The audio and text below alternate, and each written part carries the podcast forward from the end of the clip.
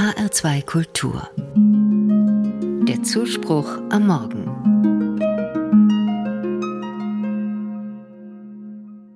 Als Kind habe ich Wolken geliebt. Dicke Quellwolken, zarte Schleierwolken, die orange oder rosa angestrahlten Wolken beim Sonnenuntergang, diese Vielfalt am Himmel. Oft habe ich nach oben geschaut, habe gestaunt und mich gefreut. Wolken sahen aus wie der perfekte Ort zum Leben, so weich und fluffig, leicht und zart.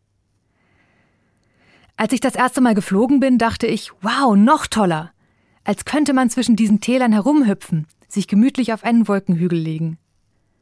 Dann habe ich mehr über Wolken erfahren. Quellwolken heißen bei den Fachleuten Cumulus, Schleierwolken Cirrus.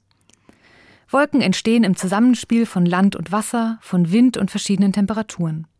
Atmosphärenphysik, ein großartiges Wissensfeld.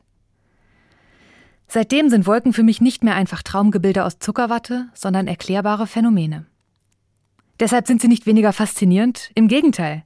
Erklären können hat eine neue Ebene des Staunens eröffnet.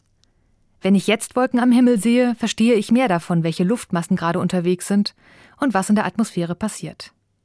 Die Begeisterung bleibt, sie ist nur differenzierter geworden. Ähnlich ist es für mich auch mit dem Glauben an Gott.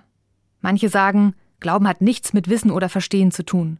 Man glaubt oder nicht.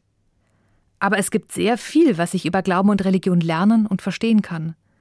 Zum Beispiel, wie die Bibel entstanden ist, welche Ähnlichkeiten sie mit anderen heiligen Texten hat. Was war die historische Lebenssituation der Menschen zur Zeit der Bibel? Welche Erfahrungen haben sie mit ihrem Glauben gemacht und wie wirkt das bis heute nach?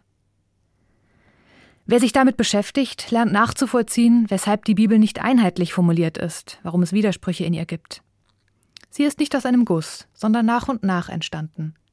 In ihr fließen verschiedene Strömungen zusammen. Aus mündlichen Überlieferungen wurden erst einzelne Bücher und schließlich das ganze große Buch Bibel.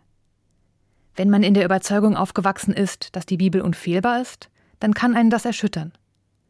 Aber wenn man sich darauf einlässt, dann lernt man den Glauben besser zu verstehen. Mein Glaube geht dabei nicht kaputt, er wird nur differenzierter.